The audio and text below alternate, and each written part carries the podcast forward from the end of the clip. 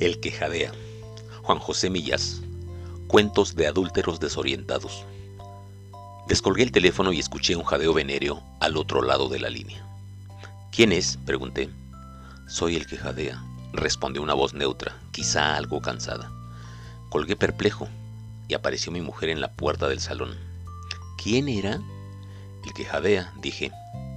Habérmelo pasado. ¿Para qué? No sé, me da pena. Para que se le viera un poco. Continué leyendo el periódico y al poco volvió a sonar el aparato. Dejé que mi mujer se adelantara y sin despegar los ojos de las noticias de Internacional, como si estuviera interesado en la alta política, la oí hablar con el psicópata. No te importe, decía, resopla todo lo que quieras, hijo.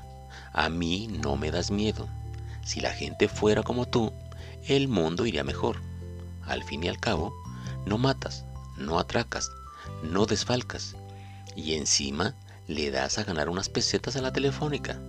Otra cosa es que jadearas a costa del receptor. La semana pasada, telefoneó un jadeador desde Nueva York a cobro revertido. Le dije que a cobro revertido le jadeara a su madre. Hasta ahí podíamos llegar. Por cierto, que Madrid ya no tiene nada que envidiar a las grandes capitales del mundo en cuestión de jadeadores. Tú mismo eres tan profesional como un americano. Enhorabuena, hijo. A continuación, escuchó un poco sofocada dos o tres tandas de jadeos y colgó con naturalidad. Yo intenté reprimirme. Creo que cada uno puede hacer lo que le dé la gana, pero no pude me salió la bestia autoritaria que llevo dentro. No me parece muy edificante la conversación que has tenido con ese degenerado, la verdad. Ella se asomó a la página de mi periódico y al ver las fotos de las amantes de Clinton por orden alfabético, respondió que un lector de pornografía barata no era quien para meterse con un pobre jadeador que vivía con su madre paralítica y cuyo único desahogo sexual era el jadeo telefónico. Me mordí la lengua para no discutir, porque era sábado y quería empezar bien el fin de semana.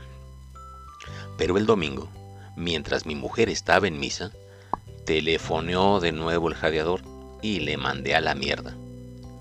Se lo voy a contar a tu mujer, respondió en tono de amenaza.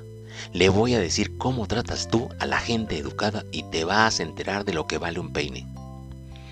Tampoco es para ponerse así, dije, dando marcha atrás, no tenía ganas de líos domésticos.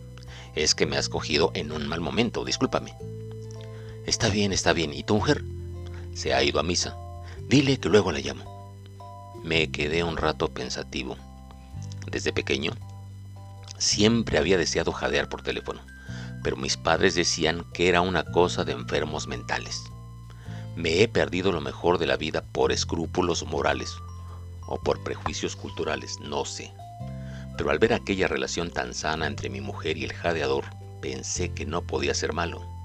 Así que marqué un número al azar y me puse a jadear como un loco, intentando recuperar los años perdidos. ¿Quién es? preguntó con cierta alarma una mujer cuya voz me resultó familiar. Soy el jadeador, dije con naturalidad. Espere, que le paso a mi marido. El marido resultó ser mi padre. Nos reconocimos enseguida. Inconscientemente había marcado su número. Me dijo que ya sabían los dos que acabaría así y colgó. Luego llamaron a mi mujer y le contaron todo. Ella dice que quiere abandonarme por psicópata y me ha pedido que le firme unos papeles. ¿Jadear a tu propia madre? ¿Dónde se ha visto eso? Nunca acierto sobre todo cuando imito a los demás para ponerme al día. Total, que ahora ya no puedo dejar de jadear, pero de angustia, aunque mis padres creen que lo hago por vicio.